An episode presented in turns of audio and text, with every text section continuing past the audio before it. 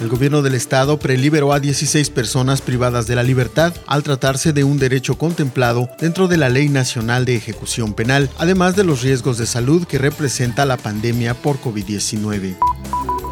El presidente del Comité de Consulta y Participación de la Comunidad en Seguridad Pública de Quintana Roo consideró necesario reconocer la labor de los elementos policiales que, durante esta contingencia sanitaria, no han dejado de cumplir su función a pesar del riesgo que representa estar en la calle.